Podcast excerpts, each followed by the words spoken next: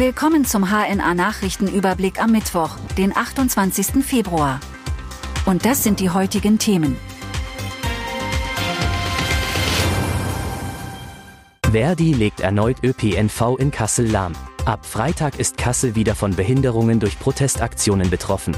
Das gilt für die Nutzer des öffentlichen Nahverkehrs im Besonderen und für die Kasseler Innenstadt im Allgemeinen. Grund ist ein Warnstreik, zu dem die Gewerkschaft Verdi für Freitag und Samstag die Beschäftigten der KVG aufgerufen hat. An beiden Tagen müsse deshalb damit gerechnet werden, dass im gesamten Stadtgebiet weder die Straßenbahnen noch die Busse der KVG fahren, kündigen Verdi Hessen und der NVV an. Hintergrund sind bundesweit laufende Tarifverhandlungen. Das Signal des Warnstreiks am 2. Februar sei anscheinend nicht ausreichend verstanden worden, sagt die stellvertretende Verdi-Vorsitzende Christine Behle. Bahnhofsvorplatz in Kassel soll nach Unfall sicherer werden. Der Unfall auf dem Vorplatz des Bahnhofs Wilhelmshöhe, bei dem am Freitag eine Frau aus Fritzlar ums Leben gekommen ist, schockierte Bahnreisende, Bus- und Taxifahrer. Die Verkehrsbedingungen vor Ort erfordern absolute Aufmerksamkeit. Das ist auch der Stadt Kassel bewusst, die mit der KVG schon lange eine Umgestaltung des Platzes plant. Bis Sommer sollen die letzten Fragen geklärt werden, damit das Baurecht vorliegt, auch in puncto Sicherheit soll sich dann etwas tun. Als Unfallschwerpunkt gilt der Vorplatz bislang aber nicht. Kommunen fordern für Feuerwehren mehr Unterstützung vom Land. Im vergangenen Jahr wurden die Feuerwehren im Schwalmederkreis geprüft. Der Technische Prüfdienst Hessen schaute sich Ausrüstung, Fahrzeuge und Gebäude sehr genau an. Für viele Kommunen gab es dabei eine unschöne Überraschung. Analog zu den Farben einer Ampel wurde der Status von Feuerwehrhäusern auf Rot gesetzt.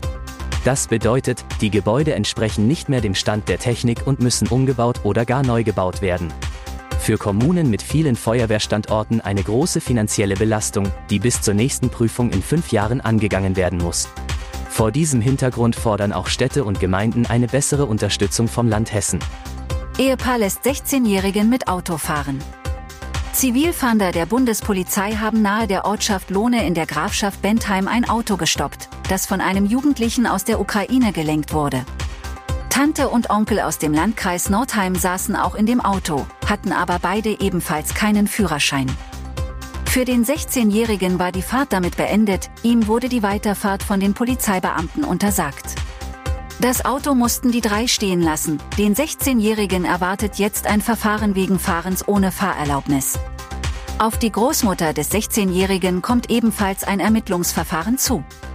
Sie ist Halterin des Fahrzeuges und hatte dem führerscheinlosen Trio das Auto überlassen. Saisonstart der Greifenwarte am Edersee verzögert sich. Der Saisonstart der Flugschau im Wildtierpark Edersee verzögert sich auf unbestimmte Zeit. Das teilt die Nationalparkverwaltung mit und äußert zugleich die Hoffnung, dass die Bussarde, Geier, Milane, Adler und Eulen ab Ostern in den Himmel über der Talsperre aufsteigen dürfen.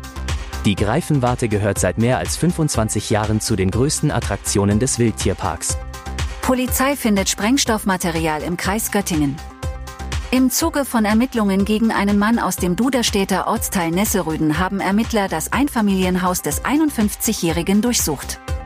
Dabei stießen die Beamten in dem Gebäude im Landkreis Göttingen auf diverse explosionsgefährliche Substanzen, darunter Schieß- und Schwefelpulver, unbekannte Chemikalien und Flüssigkeiten und weitere verdächtige Gegenstände.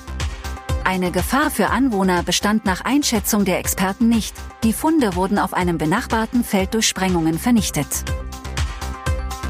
Das waren die heutigen Themen aus Kassel, Nordhessen und Südniedersachsen. Bis morgen.